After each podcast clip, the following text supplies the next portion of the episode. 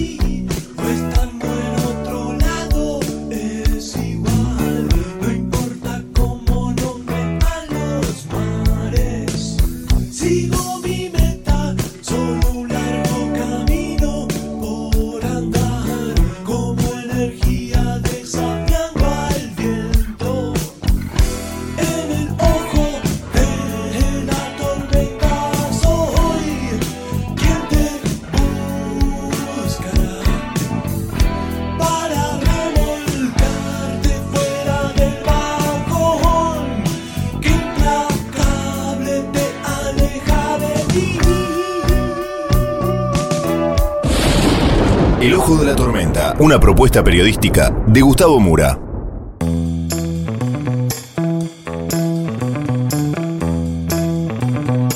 Bienvenidos al Ojo de la Tormenta. El episodio de hoy, si hay que cuidar los votos, la democracia ya está en riesgo. Vamos entonces con los temas del día de hoy en este breve sumario.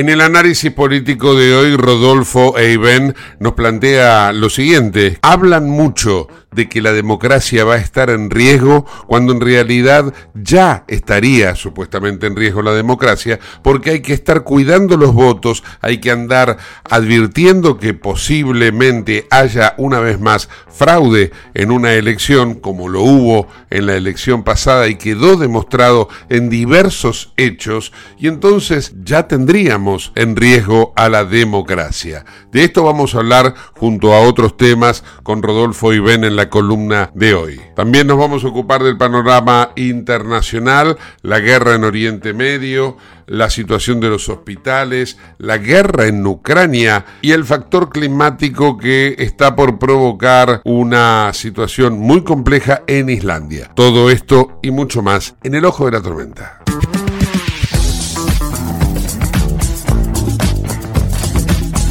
Auspicia este programa Autopiezas Pana. Más de 30.000 productos en stock y más de 30 años brindando seguridad para tu vehículo. No te olvides de visitarlos en la web pana.com.ar o llamarlos al 42504220. Autopiezas Pana, tu socio estratégico. Dirección Avenida La Plata 1933, Quilmes Oeste.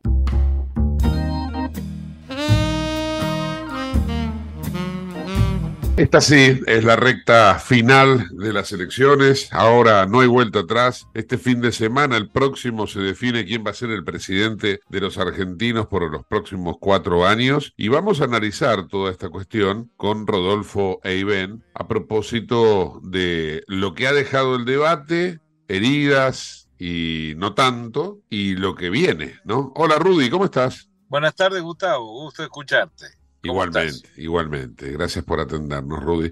Em, ahí había toda una circunstancia que hasta incluso se puso en el debate en algún momento, pero no, no, no se profundizó mucho, que tiene que ver con el presunto fraude. Las boletas andan por redes sociales mostrando eh, imágenes de boletas de ley que no sé si están escondidas, si estaban secuestradas, autos secuestradas, no sé, por eso te lo pongo acá para que vos nos lo analices. Y ahora se habla del tema de la fiscalización y la falta de presuntamente, falta de fiscales eh, que aportaría Juntos por el Cambio y que de ahí había un enojo de ley con Macri. Te lo presento todo para que vos vayas desmenuzándolo y tengas todo el recorrido. Rudy, contanos. Bueno, la, eh, respecto al primer tema del supuesto fraude, eh, eh, el, fraude existió en la primera vuelta, el fraude existió en las provincias, aquí mismo en Córdoba, eh, el partido que yo represento, que es el Partido Demócrata, sufrió eh, la sustracción o anulación o lo que se fuera de 60 mil votos aproximadamente. se cortó la luz, se cayó el sistema y cuando volvió a aparecer el sistema una hora y media después de que había comenzado el conteo, bueno, eh, a este espacio político al cual me refiero no le contaron absolutamente un voto más. Y esa fue la misma e idéntica temática que hubo en el conurbano bonaerense en la primer, eh, en la, eh, vuelta electoral. Figúrense que este, el sistema es el mismo, la empresa contratada para eh, la recopilación de datos es la misma y la metodología del supuesto fraude es idéntica. Entonces, ¿cómo no se va a sospechar de que hubo fraude y puede llegar a verlo, teniendo en cuenta además que este señor que se candidatea por Unión por la Patria, Sergio Massa, ministro de Economía, mentiroso serial, eh, y asociado a intereses que vaya a saber eh, a quién representan y, y, qué, y qué resultan, tiene que dar muchas explicaciones a la sociedad. Por ejemplo, los nueve mil y, pico millones o 900 millones o nueve mil millones de pesos que gastó en redes sociales que está circulando también. Eh, la cuestión del, del, manejo de datos, la cuestión del espionaje ilegal telefónico a líderes de la oposición y a políticos en general. Eh, la cuestión de que en las tarjetas de débito de Chocolate Rigó figuran varios de sus dependientes. La cuestión de que su misma esposa compró por el doble o el triple de precios camionetas Kangoo para la empresa de aguas de la cual ella es presidenta. Es decir, hay un sinfín de cosas, agregado, por cierto, a una inflación disparatada, a un dólar disparado, a una, a, una falta de trabajo, falta de oportunidades este, y éxodo de gente joven del país. Es decir, hay una serie de cosas que este señor, que señalaba con el dedo el otro día a su oponente Milei, lo señalaba como el dedo y lo trataba como si fuera el director de una escuela, haciéndose a su vez este, el más vivo del grado, ¿está? Ese señor es el que tiene que responderle a la sociedad argentina y darle un sinfín de respuestas. Entonces, en cuanto al fraude, es muy probable que ocurra, si son capaces de cualquier cosa, con tal de mantener el poder y, la impunidad, sobre todo, que no vayan a la cárcel por los delitos que han supuestamente cometido, son capaces de cualquier cosa. Mataron un fiscal, así que imagínate vos a partir de eso, este, qué puede suceder, ¿no? Yo te preguntaba por la relación con Macri, eh, porque fue notable también, ¿no? Que estuviera ausente tanto Macri como cualquiera de los que son ahora sus nuevos asociados del PRO o de Juntos por el Cambio en el debate, que no hayan sido invitados. Se habla de un enojo de Milei con Juntos por el Cambio por la promesa de fiscales no cumplida. ¿Qué sabes de eso, Rudy? Bueno, mira, eso se dijo, salió medio local, pero son tantas las operaciones, tantas las operaciones nefastas que se hacen, que ya no hay que creerle a nadie. Que el señor Fontevecchia, a cara descubierta, a careta sacada, salga el domingo en el diario Perfil diciendo no voten a mi ley, que en la provincia de Córdoba, en Villa Allende, una radio FM o dos radios FM salgan diciendo no voten a mi ley, ya directamente quiere decir que los sobres del señor Massa corren este, a ritmo aceleradísimo. Debe haber periodistas riquísimos, Gustavo, vos que sos colega de ellos, este, podrás averiguarlo. Yo sigo siendo pobre, te lo aclaro. ¿eh? Bueno, por eso, por eso estoy hablando acá, porque sos una súper recontronesta que no conozco de ayer, sino de hace muchísimos años, y siempre nos, nos hemos manejado y te he visto de la misma manera. Por eso es así.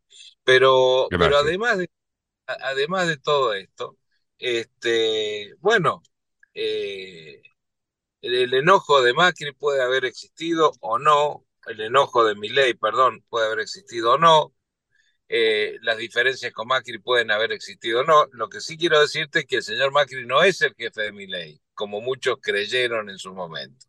O sea, mi ley, la libertad avanza, siguen siendo una individualidad eh, inexpugnable, es decir, este, están soldados este, eh, como, como el acero, este, como, como uno suelda una reja. no, no, no hay ninguna eh, posibilidad de que el señor Macri ejerza ninguna posición superior a la de Javier Milei. Eh, dicho esto, tampoco correspondía que el señor Macri quizá fuera invitado al debate, porque como vos bien sabes, hoy, ¿qué es Macri? No pasa de ser un ex presidente de la nación, como también lo es Duvalde, o como también lo pueden ser otros, hasta Ramón Puerta, o hasta Pineda, fueron expresidentes por media hora, pero, pero eh, duraron lo que el caramelo, media hora.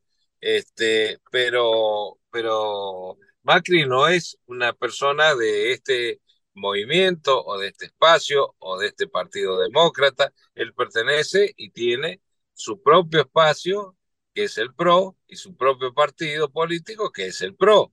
Bueno, este, no, no estuvo invitado. A ver, había 20, lugar para 25 personas, creo, cada uno, o 30 personas cada uno. Bueno, invitaron a referentes de distintos lugares, legisladores electos, eh, y con eso solo ya se cubría la, la cobertura, ya se cubría la, la, asistencia, ¿no es cierto? Pero debo decirte también que aquí en la provincia de Córdoba, eh, nosotros tenemos varios intendentes o jefes comunales que en el día de ayer son alrededor de 62, se han comunicado conmigo y han ofrecido su, su capacidad de fiscalización, cada uno en su pueblo, en su ciudad, este, a disposición para fiscalizar la elección nacional en favor de Javier Milei. O sea que, este, y esa gente es del PRO, o son radicales, radicales que no son Entonces, este, bueno, eh, nosotros estamos muy contentos por esa oferta, son gente de, un de espacios afines, ¿no es cierto? Este, que conservan su individualidad, pero son afines en cuanto a la forma de pensar. Y, este, los hemos recibido con, con, con toda alegría y con los brazos abiertos. Rudy, vos sabés que me llamó la atención la impunidad y lo impúdico, ¿eh? dos cosas que arrancan con IMP, ¿no? Impune e impúdico, que ha sido el manejo de información de Sergio Massa en el debate, cuando habla de los problemas judiciales que va a tener Macri en los parques eólicos, y hoy la justicia revela que hay una investigación en curso en donde, mira, te leo el textual, ¿no? Para, para, para que la gente lo, lo, entienda. La auditoría detectó severas irregularidades en el negocio de los parques eólicos de Macri y Tevez en una supuesta, en un presunto perjuicio al Estado de 70 millones de dólares por la venta de seis parques eólicos. En cualquier lugar del mundo sería un apriete, un manejo de la información sensible del Estado para utilización en beneficio propio. Acá pasó desapercibido como si fuera un elefante en medio de un bazar, nadie lo vio. No, porque realmente es muy probable que tampoco haya existido. Es decir, ¿de dónde sale Tevez este, operando parques eólicos? Eh, puede ser un accionista o un inversionista en, en, la compra de algunos parques eólicos, pero habría que este, saber desde cuándo viene la investigación esa, si empezó hoy por la campaña electoral o viene, o viene de años atrás o meses atrás, cuáles serían las supuestas acusaciones, porque cifras eh, rutilantes o millones de dólares en el aire es muy fácil decir 70 millones de dólares y esto y lo otro, entonces la gente se volvería loca diciendo investiguen, investiguen, y a lo mejor es una una cuestión suspicaz de este mentiroso serial, el cual no, yo no le creo ni la edad a, a Massa. Y si dice que hoy hay sol en el cielo, le digo perfecto, pero me asomo a la ventana a ver si es cierto. Entonces, este, no le creo ni la edad. Eh, con lo cual, lo que diga Massa, las acusaciones que haga, los aprietes que haga a través de jueces afines, es todo un balde de, de, porquería, ¿viste? Toda una, una, mafia este, enquistada en el poder que lo han usado a su, a su beneplácito y uso y abuso este, en beneficio propio.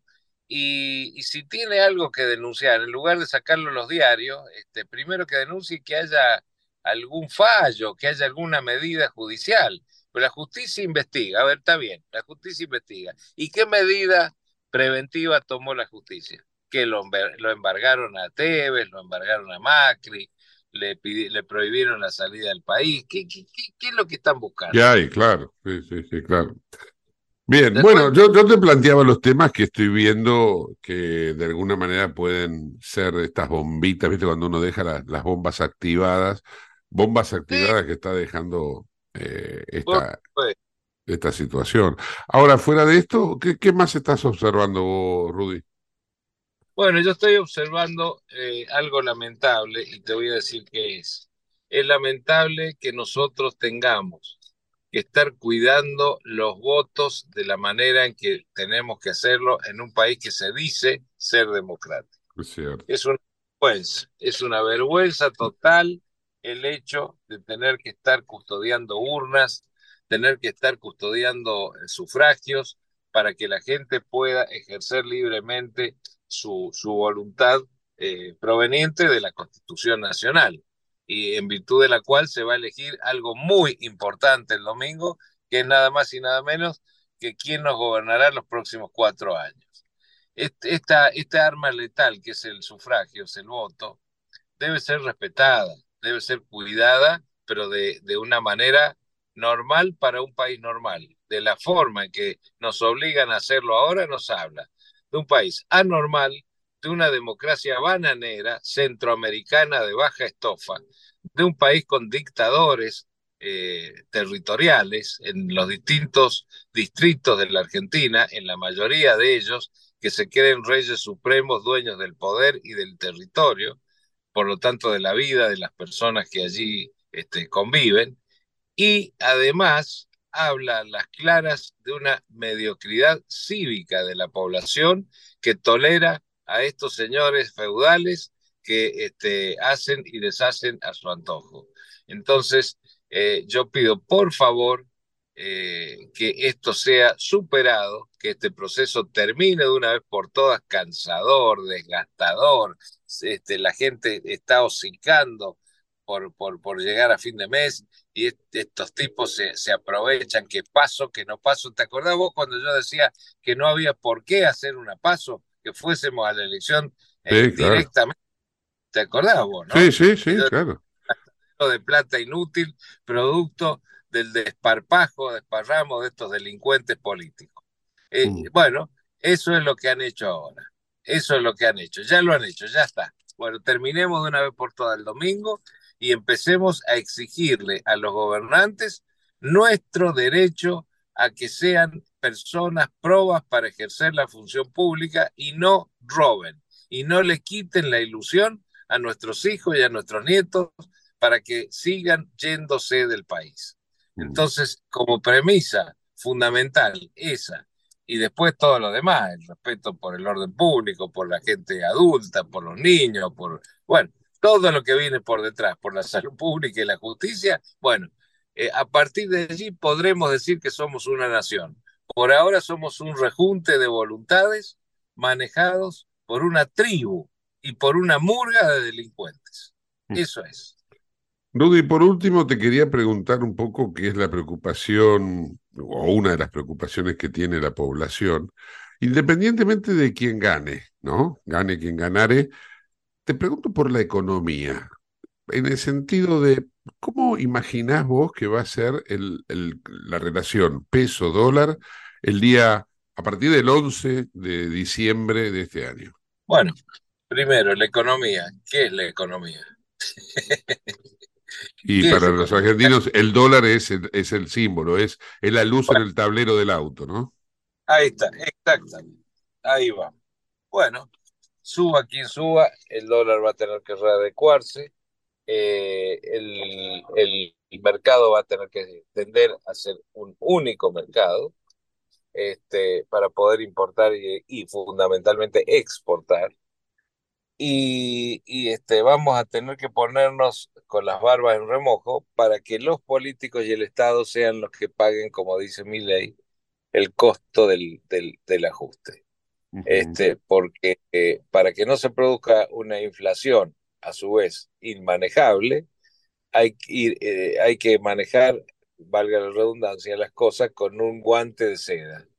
Entonces, adecuar el mercado cambiario de manera tal que eso no produzca un brote o, o, se profundice la inflación que estos señores, eh, con el señor Massa de abanderado, no supieron controlar o no supieron bajar. O sea que gane quien ganare, Rudy, devaluación tiene que haber sí o sí. Y claro, porque es una de las exigencias del Fondo Monetario. Entonces vamos a tener que readecuar el tipo de cambio, pero bueno, de ahí viene, eso tiene que venir acompañado de otras medidas, no de seguir empleos públicos y subsidiando planeros. Eso tiene que venir acompañado de, otra, de otras cosas de reactivar realmente la economía y terminar con los planes, los subsidios este, mal dados y, los vagos que, viven del Estado, empezando por los, por los funcionarios este, eh, de los ministerios, del Congreso y de todo eso. Eh, menos Marker que iba a terminar con los ñoquis de la cámpora está en el Ministerio de Economía, claro. Qué bárbaro. Rudy, te, agradezco mucho. lo habrán invitado a comer ñoqui los tipos de la cámpora, eso es lo que quiso decir. y capaz, habrá que esperar al 29. Habrá que esperar claro, los ñoquis de la cámpora son los que hicieron los tipos de la cámpora y se comió todo el plato. Rudy, te mando un eh. fuerte abrazo. Hasta la semana próxima. Ya la semana que viene sabremos quién es el ganador. Así es, y aclararemos un poco más nuestro destino. Rodolfo, Rudy e Iben en el ojo de la tormenta.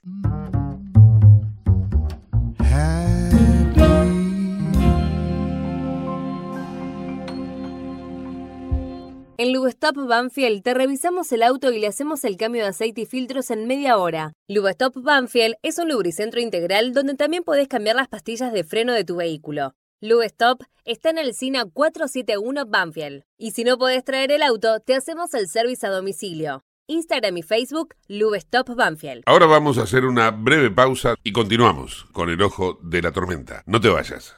En el ojo de la tormenta yace un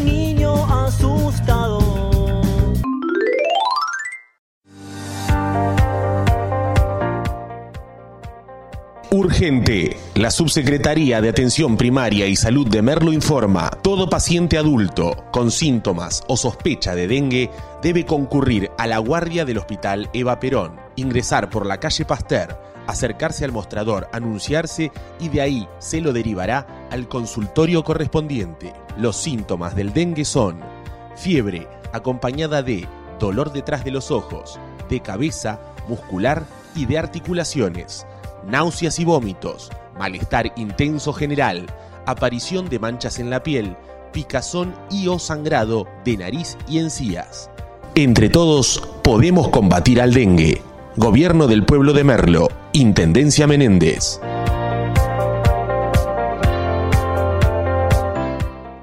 En Lanús tenemos actitud verde. Estamos recuperando 25 plazas y parques del municipio, con nuevos espacios verdes, estaciones de juegos para chicos y mayor seguridad para nuestros vecinos. Informate en lanús.gov.ar.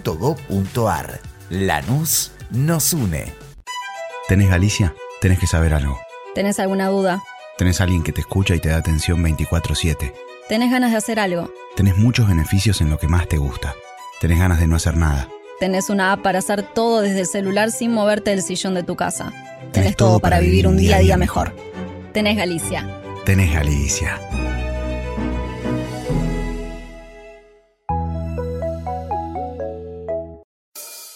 En el ojo de la tormenta se suspira la verdad. En el ojo la tormenta. Es momento de bailar. Ya tu alma vuela libre, esperando el huracán.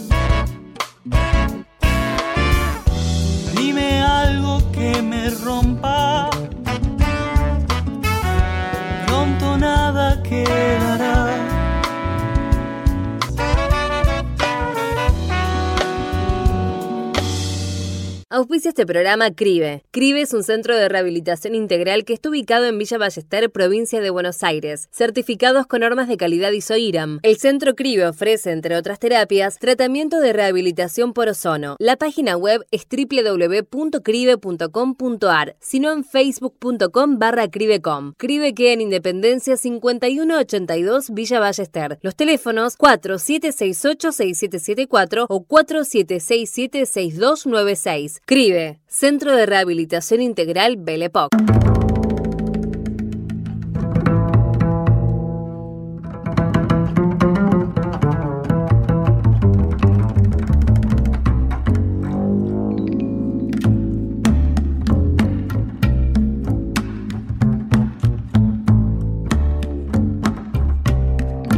Momento de noticias internacionales. Vamos a abordar un completo panorama elaborado por el canal informativo Euronews.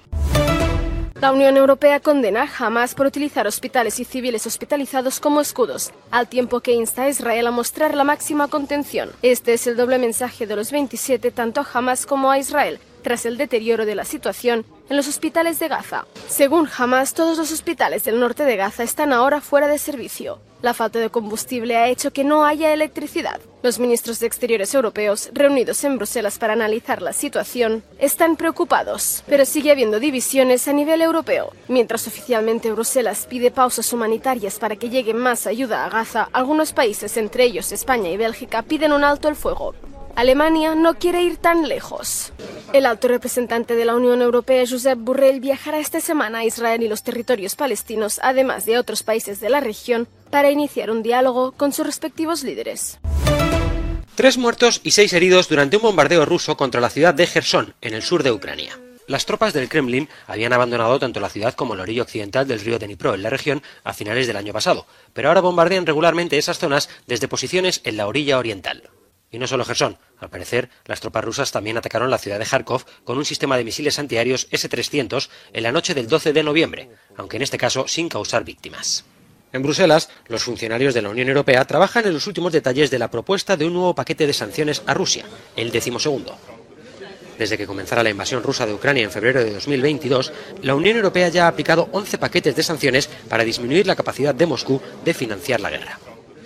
Según el jefe de la política exterior del bloque, Josep Borrell, el nuevo paquete incluiría nuevas prohibiciones a la exportación, así como acciones para endurecer el tope del precio del petróleo, con el fin de disminuir los ingresos que Rusia obtiene por la venta de su combustible. El propio Borrell, reunido con el ministro de Exteriores de Ucrania, Dimitro Kuleva, volvió a mostrar un mensaje unánime de apoyo a este país. Rumanía abre un centro de entrenamiento de aviones de combate F-16 para pilotos ucranianos y pilotos de la OTAN. El centro nace gracias a la colaboración entre Rumanía, Países Bajos, Dinamarca y el fabricante estadounidense Lockheed Martin.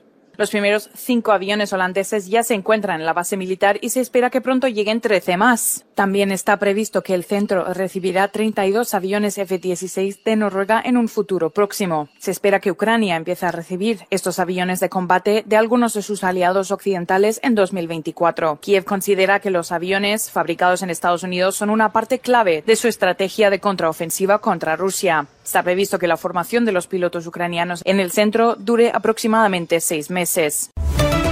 Las minas antipersonas siguen siendo armas de guerra y causando graves daños a personas y comunidades, a pesar de que han pasado más de dos décadas desde la adopción del histórico Tratado de Prohibición de Minas. Se ha publicado un informe del Monitor de Minas Terrestres, encargado por la Campaña Internacional para la Prohibición de las Minas Terrestres, en el que se analiza el alcance de su uso y quiénes siguen utilizándolas. El año pasado casi 5.000 personas murieron o resultaron heridas por minas terrestres. Muchas de ellas son niños. Los artefactos explosivos matan y causan graves heridas a personas durante los conflictos y mucho tiempo después de ellos. Se colocan encima o debajo del suelo y explotan por la proximidad o el contacto de una persona. Los niños juegan o incluso trabajan en campos que pueden estar minados. Así, no es de extrañar que corran un alto riesgo. El mayor número de víctimas se registró en Siria, Ucrania, Yemen y Myanmar, antigua Birmania. Las minas antipersonas suelen colocarse a mano, pero también pueden ser lanzadas desde aviones, cohetes o vehículos especializados. Las minas terrestres sin explotar destruyen medios de subsistencia y impiden el uso de la tierra e interrumpen el acceso a servicios esenciales en más de 60 países y territorios. Entre los países más afectados por las minas se encuentran Afganistán, Bosnia-Herzegovina, Camboya, Croacia, Etiopía, Irak, Turquía y Ucrania. La campaña internacional para la prohibición de las minas terrestres pide la adhesión universal al Tratado de Prohibición de Minas y su plena aplicación, incluida la destrucción y retirada de todas las minas terrestres antipersona.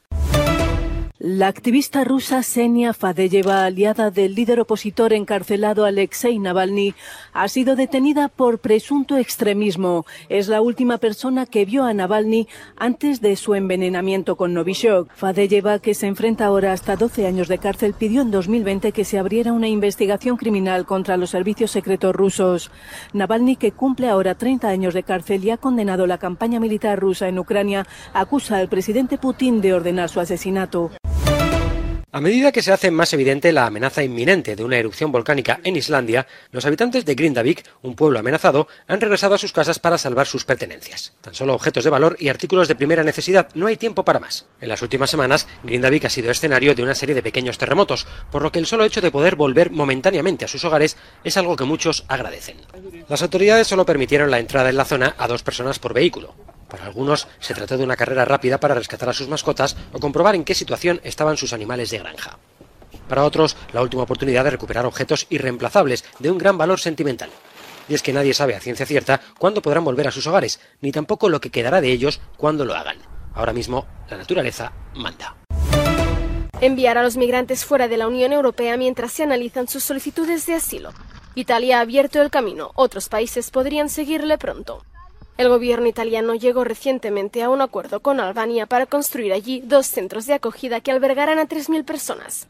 Se trata de aquellos que las autoridades italianas rescaten en el mar Mediterráneo, excluyendo menores, mujeres embarazadas y personas con discapacidad. A pesar de estar situados en territorio albanés, los centros estarían sujetos a la jurisdicción italiana, algo que podría suponer una violación de la legislación de la Unión Europea. La Comisión Europea por el momento se mantiene cauta sobre el tema, tras casi una semana, aún no ha presentado el análisis del documento. Mientras tanto, la idea de externalizar los procedimientos de asilo flota por toda Europa. El gobierno alemán está explorando esta posibilidad, aun con algunas reservas por parte de los socialistas.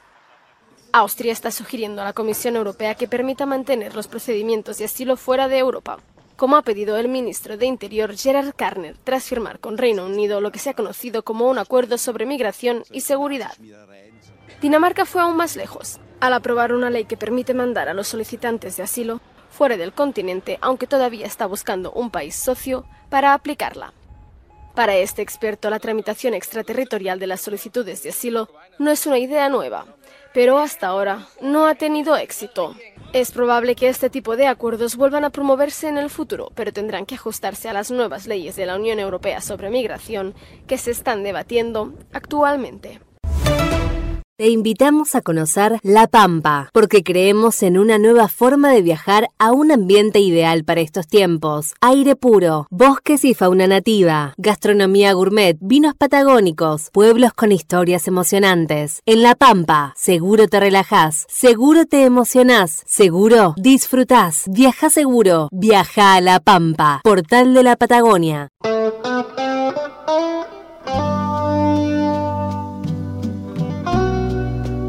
Para cerrar el programa de hoy hemos escogido un clásico de Carlos Santana, la guitarra mexicana que en 1969, con 22 años, subió al escenario en Gustock y tocó siete temas uno de los cuales fue prácticamente una ovación absoluta para aquellos jóvenes que durante tres días estuvieron haciéndole el aguante a todo lo que era la rebelión hippie.